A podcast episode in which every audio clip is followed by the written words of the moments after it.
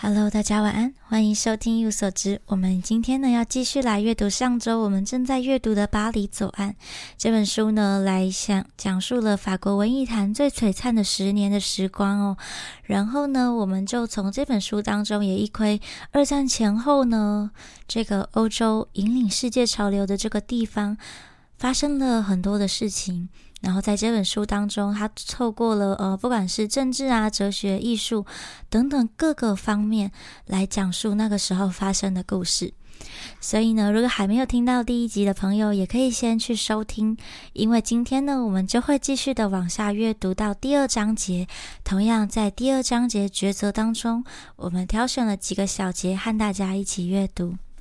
那如果想要知道一起阅读的排程，也可以上 YouTube、Facebook 以及 Instagram 上面呢，都会有贴文。然后我们每一周的排程都已经排在上面了，所以有兴趣的朋友也可以购买或租借书籍。在夜晚的这一段时间，我们就花十到二十分钟一起阅读这本书。好，他说与占领者一起生活。希特勒迫不及待要造访这块美丽壮观的新领土。他在六月二十三日亲临巴黎，并站在埃菲尔铁塔前摆好姿势，让摄影师拍照。柏林的广播电台同时一边播放着特地为此场合撰写的磅礴乐曲。全新的局面正随着这一幕正式开展。随着希特勒来到巴黎的是第一批德国权贵。这些人是巴黎的新统治者，巴黎最高级的酒店全被征收来接待这群人。其中一位是四十七岁的德国官员法兰兹·梅特涅。梅特涅是贵族，也是研究文艺复兴时期艺术和建筑的学者。梅特涅受任为莱茵兰和法国占领区的艺术保护官员。没多久，他就进了罗浮宫，与角克乔扎会面。呃，这个乔扎其实是那时候。呃，算是法国国家博物馆的很高级的官员啦，算是应该是馆长还是副馆长的样子。那总之，他们就是在这个纳粹呃侵占各个国家的同时呢，一起来在巴黎这个地方保护当地的艺术作品。那八月十六日，一辆挂着纳粹德国徽章的黑色礼车由专人驾驶，缓缓驶向法国的罗浮宫正门。乔扎整整一年前就开始为这次的登门拜访做准备。罗浮宫馆员引导梅特涅走入乔扎的豪华办公室，这两名男子看着彼此，不发一语。乔扎的双手摆在背后，这两人很相像，高瘦，皆年约四十五岁，都很爱国。他们互相打量了一番，也许这两个人的共同点比他们想象的还要多。乔扎在日记当中写道：“梅特涅得知罗浮宫已经进空时，看上去像是松了一口气。接着，乔扎便告诉梅特涅，全发的艺术收藏品呢都已经被移往安全的地方。然后给梅特涅看了看自己的藏书。乔扎认为，面对梅特涅时，公开透明应该是上策。很多普鲁士贵族其实都不是纳粹党员，梅特涅就不是。”他的工作是要保护法国占领区的艺术品，这项工作与他本人之志恰好不谋而合。梅特涅没办法照顾到私人收藏之艺术品，尤其是罗斯柴尔德家族等犹太法国人的收藏。罗斯柴尔德家族应该大家都知道吧？但是他打算全力保护法国国有的艺术品，不让这些珍宝被盗。并尽可能防范德国高层的非分之想，同时掩护乔扎等一心只想保护艺术品的人。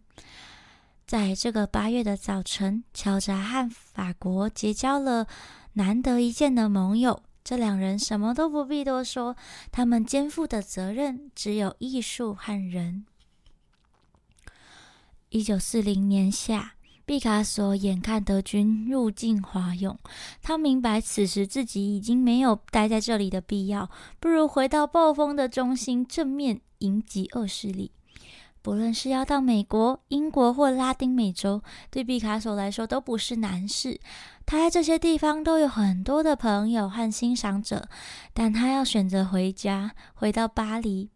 自八月二十五日起，毕卡索开始和其他人一样排队领粮，放弃班次不稳定、总是人满为患的公车和地铁，选择走路。他那辆西斯伯西斯帕诺苏莎无处加油，所以他把车停在车库内。其实那个时候去法国的时候，真的觉得到现在他们的地铁还是蛮乱七八糟的。好了，之前就有提到了。他说，毕卡索在左岸大奥古斯丁路七号的超大工作室也没有足够的煤炭可以取暖，他只好在身上多套几件衣物。哦，对，刚刚还有就是因为巴黎的这个交通混乱的关系，所以在巴黎的时候，我也多数是用走路的方式。然后有一次呢，就就不小心要走回程的时候，我就睡着了，就牵着皮先生，然后我就一边走一边睡。有人也会一边走一边睡的这个特殊特殊能力嘛？我我小表妹也会，就是我小时候其实也会这样子，就一边走一边就可以睡觉了。好，他说在巴黎，毕卡索和原已分居的妻子欧家同住，每天早晨他都会从位于波耶西路二十三号的住处步行。二点五英里至工作室，晚上则赶在宵禁之前，先在花神咖啡馆吃过饭，再步行回家。不论是饱受轰炸威胁的伦敦，或是被占据的巴黎，这些地方的年轻男女都必须习惯纳粹的占领，并想办法生存下去。本名名卡明科的西蒙·仙诺急着想要找到工作。一九四零年九月，十九岁的仙诺是家中的经济支柱。他有两个弟弟，父亲则是人间蒸发，大概是跑到伦敦了。仙诺的母亲无法独自支撑这个家。仙诺以前的同学科尼是知名记者尚·吕歇尔的大女儿。科尼得知仙诺在找工作，便请父亲帮忙。科尼·吕歇尔十五岁便停止求学，成了电影明星。不过他总是善于助人。上吕歇尔顶着一头乌黑亮丽的头发，是三十九岁的帅气爸爸。他让仙诺担任自己的个人助理。此时，上吕歇尔才刚成为《新日报》《新时报》的主编。《新日报》的名字是《新时报》，怕这个念的时候看不到他的这个框号。这边呢，其实就是在讲述说他们如何在纳粹的这个占领之下存活下来，然后就可以跳到六十一页。吕歇尔知道仙诺的父亲是犹太人，也知道他很可能逃到了伦敦与戴高乐并肩作战。戴高就是法国的总统，却仍收留仙诺在身边工作。在感觉已遥不可及的一九二零年代，尚吕歇尔就已经是个备受敬重的记者。他是法德之间友谊的桥梁和活跃的和平主义者，也是法国社会主义人民阵线的支持者。吕歇尔一九二七年创办了充满进步主义思想的《时代日报》，但在十三年后就被戏称为“德国先生”的吕歇尔，意识到自己活在历史的黑暗面。他虽唯命是从，蓄意讨好占领者，同时也尽力助人。就是这个在中间夹在中间的人也是很不容易的。那我们就再稍微跳一下，来到这个六十二页，他的这个第三第三段这边，他说：巴黎人不仅要学着与占领者共同生活，也必须习惯各种新的限制。一九四零年秋天，私人汽车禁止上路，公车不用汽油，而是以酒精或木炭取代。地铁同时挤满着巴黎人和德国人，你可以选择走路或是骑脚踏车。但是在一九四零年，脚踏车是稀有的奢侈品，要骑脚踏车最快的方法就是去偷一台。德国把粮食配给制度引进巴黎，限制巴黎人每日只能摄取一千三百大卡，足以维持生命，但不足以造反。咖啡馆仍照常营业，但供应的餐点跟短短几个月前相比简直阳春。肉品供应本来就短缺，所以菜单上的传统法式菜肴和特餐也都消失了。丁香园咖啡馆经经典的这个杂碎肠也消失了。哦，巴黎的这个饮食上面的丰富性呢，绝对比德国还要多。德国就算是没有粮食配给哦，就是现在他们的食物也是非常的无聊。所以呢，如果要去德国住的话，在饮食上面呢，可能就是试着不要这么讲究，不然你在德国会活得很很不开心。其他巴黎人也和毕卡索一样纷纷返乡。八月，贝克特和杜莫内从阿卡荣回到巴黎十四区佛法希特路六号上的克难单人公寓。然后我们再跳一下，跳到下一段。他说：“维奇法国为非占领区，其领袖一马当先跟纳粹跟纳粹的领导，跟随纳粹的领导。”自一九四零年十月三三日起，犹太人便不得从事行政、金融、贸易相关的职务。此举促成了抵抗团体的组成。贝克特的朋友费费隆立刻加入巴黎首支地下反抗组织，成员多为人类博物馆的学者和知识分子，如史学家阿涅兹·洪堡。贝克特把从英国 BBC。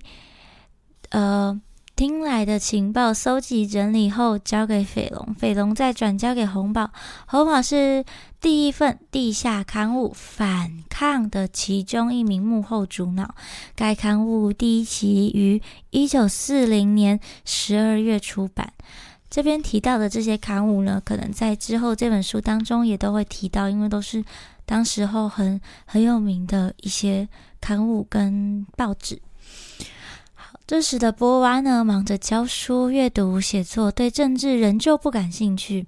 他很想念被囚禁在德国的沙特。早上，波娃会在罗丹美术馆附近的杜雷中学教书；下午，在呃黎塞留路上的国家图书馆。研读黑格尔，晚上则在温暖的咖啡馆内埋头修改他的第一部小说。他决定把这部小说取名为《女客》。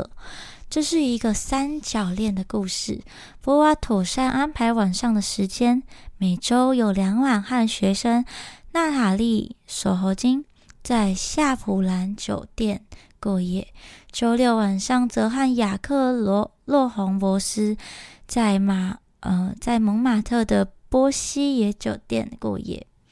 波斯已养好伤，回到巴黎。其他日子中，波斯都和他的新欢奥加同居在这个夏普兰酒店。这种滥交风气，可能是因为室内外动人的空气，哎，冷空气所导致。波娃努力工作，养活这三位年轻女性，同时金援波斯。之后呢，我们也可以阅读波娃的一些作品哦。终于来到第二段，好德国人与坏法国人。他说，肩负特殊任务的德国军官不断来到法国的首都。十一月八日，亲卫队特别领导。这个格哈德·海勒于三十一岁生日当天搭上了前往巴黎的火车。出生于波兹坎的海勒在求学时学过法文，也在比萨和图鲁斯大学读过书。海勒热爱语言和文学，他从来就不是狂热的纳粹党员，也从未誓言效忠希特勒。他觉得希特勒是个可憎之徒，不过海勒倒很欣赏希特勒的巴黎大使奥图阿贝兹。哦，其实呢，我觉得希特勒呃，在之前呢，也许我们之后也可以读那本书《破解希特勒》当中，其实里面就有提到，其实嗯，希特勒呢，他个人当然有自己的领袖魅力啦，但是呢。呃，他之所以能够到最后被人民选上哦，造成这个后面的这些悲剧的一个很大的原因，是因为他有很多的副手，其实都很厉害，就是包包含这些，他之后未来在占领其他地方的时候啊，他选人才上真的都很棒，但是他本人就不怎么棒。好，但是他真的很会用人，有点像是呃，我们历史上的刘邦。刘邦就是一个很会用人的人，那其实希特勒也是差不多的概念。好，那阿菲斯派海勒到这个正式宣传单位的文学部工作，办公室位于香榭大道五十二号上。海勒负责法国国内所有的文学出版品，阿贝兹清单替法国出版社呃画下了不可侵犯之界限。阿贝兹撰写了这份清单。进了上千部的著作，其中竟是反法西斯主义的作家、犹太作家和共产党作家的作品。然后就接下来跳跳跳跳跳跳跳，就跳到他说：“海勒爱文学胜于希特勒。”他也证明了这一点。就某种角度来说，海勒也算是用了一种奇妙的方式加入了左岸文学圈。战前有许多左翼反法西斯主义作家顺利在德国占领时期生存下来，不受摧残。海勒和他的精神功不可没。其实就是因为呢，他前面有提到海勒呢就很机灵啊，他让法国出版社自行审查书籍，短短几个月的时间，海勒就和左岸的出版社做好了私下协议，不要让我和我的长官有理由刁难，我就可以偶尔睁一只眼闭一只眼了。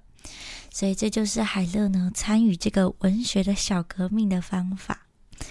好，接下来呢？他说，禁书在被摧残之前，会先放放在这个陆军大道上，进凯旋门一间旧车库内。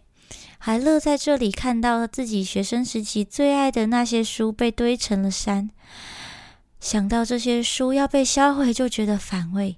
直到后来，我才知道自己在塞满书的车库里的感受究竟是什么。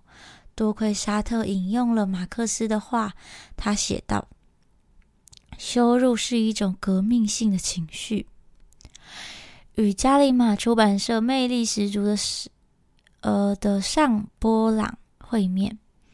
哦，这个加里马出版社也是当时有非常大的一间出版社，那也改变了海勒。法国最重要、最具公信力的加里马出版社很快就决定要和恶魔打交道，明哲保身。加里马是兼容并蓄的出版社。皮耶尔·迪厄·罗歇尔是社内的法西斯主义者。阿贝兹早在一九三四年就曾带迪尔参访德国，迪尔也在法国国内的纳粹宣传活动当中扮演着关键的角色。双方于是达成了协议，也呃，原由上波朗编辑、颇具影响力的这个《法西斯新评论》，现在呢由迪尔罗希尔接手。这份刊物的影响力实在太大了。也难怪阿贝兹会想要取得控制权。据传，阿贝兹曾扬言，法国有三股势力：共产主义、高级金融和法兰西法兰西新评论。可见这个报刊的影响力非常的大。而加里马从中获得的好处是，波朗可以继续审核其他书籍的出版。波朗的小办公室就在迪尔罗歇尔的办公室旁边。六英尺的呃，六英尺外的迪尔罗歇尔与纳粹合作，而波朗却不管三七二十一，有准备召集各路抵抗作家，同时还计划出版反法西斯作家写的小说。当年五十六岁、充满个人魅力的波朗，有时甚至会投稿至迪尔罗歇尔负责的。法兰西新评论这个刊物的地方哦，他说迪奥也来告，迪奥也来搞照灯。毕竟这两人对于文学的诗词有着相同的狂热。总之呢，这些文学家还有这些报刊的编辑者，上面的这些出版社呢，当然也都会有一多多少少有一些人哦，在这个文字刊物的出版上睁一只眼闭一只眼的，让这些嗯思想呢，还是可以被保留下来。好，接着我们就跳跳跳跳到六十七页的第二段。他说：“加利马这种行事风格，替必须在占领时期与德国人交手的企业机构开了一条奇怪的先河。加利马向纳粹妥协，践踏了原本奉为圭臬的原则，为的就是要在夹缝中求生存。那时加加斯东加里马认为这是唯一可行的路，其他人则选择歇业，加入了戴高乐在伦敦的抵抗行动。加里马则是把模棱两可的作风提升为一门艺术。加里马选择忍耐，创造了在纳粹胁迫下求生存的一种可行方法。当然，对无法忍受的。呃，对无法忍受住在德军占领的国家，却又没有足够有道德勇气积极参与戴高乐之抵抗的作家和艺术家来说，还有另外一图哦。美国私人组织国际救援协会，反正就是一群被当时战争哦夹在中间的人。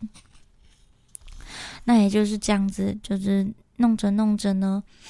就有一些新的小门路可以使用，所以之后呢，他在这里下的结论就是：而对于决定留在巴黎的人而言，一九四一年是一个转捩点。接着就来到选边站，但是我觉得我们今天的这个篇章哦太选的太多了。我们再跳一下，他说：“对年轻的西蒙·谢诺来说，他必须做出抉择。他无法继续在白天替纳粹分子行动工作，晚上却又和反纳粹的朋友相聚于花神咖啡馆。工作八个月之后，在花神咖啡馆的这些日子，让他决定鼓起勇气离开《新时报》，和他和他的老板说，他要去当演员。”上吕歇尔笑他傻，笑他还年轻。仙诺当然是在说大话，他还没找到新的工作，也还没跟母亲讨论。离开时，仙诺回过头看着吕歇尔，用青少年血气方刚的口吻对老板说：“战争结束后，你们都会因为叛国而被枪毙。”吕歇尔再次笑了出来，并祝仙诺好运。那时是一九四一年的春天，哦，这就是上一个章节段的断点。他就是说，一九四一年是一个转泪点，所以接下来的这一章节呢，他就是在讲这个地方发生了什么事情。接着我们就继续，他说，仙诺成为呃。那时是一九四一年春天，仙诺成为了他自称的花神客。花神客会在中午左右来到圣日耳曼德佩区，先在艺术路上的雷米之家，或是雅各路上的薛哈米之家吃午饭。这两间餐厅的老板让客人用粮票换餐，或是先赊账。他们会在两点左右回到花神，点杯咖啡，加了糖精的代用咖啡。三点半到五点半之间到附近散步，六点再回到花神找还留在那的朋友。他们会点柠檬水，只点一杯，慢慢啜饮到晚餐时间。贤诺抱怨自己整天无一事无成，但实际上花神咖啡馆就是人，就是间人生学院。他和他的朋友在这里能学到一切。他们向江湖郎中学习。二十岁的花神客都这样称呼毕卡索。他们向来自俄罗斯的犹太画家柴姆苏丁学习。苏丁总请学生们去替他买颜料，因为他很担心自己认识了一辈子的话剧店老板娘会举发他。他们向一名卷发的瑞士籍意大利男学习。这名男子。就是神情忧虑、为人善良的阿尔伯托·贾科梅蒂。仙诺和朋友们甚至也在那些忽略、忽然消失、已经不在花神的人学习哦，例如宋亚尼摩斯，还有那些消失、被逐出境，在某处藏身或挺身作战的人。反正呢，花神咖啡馆这个地方哦，发生了非常多的事情。接着呢，下一段盖世太保，盖世太保那时的警察哦，怀疑波朗暗中进行抵抗活动，于是将他逮捕。波朗的对头加里马出版社的迪厄罗希尔则想尽办法从他的从狱中把他弄出来。人类博物馆抵抗军主。呃抵抵抗军支部的其他人就没那么幸运了。哦，其他人就被送到了玄武监狱啊，然后又送到德国，然后呢，有被处死的人。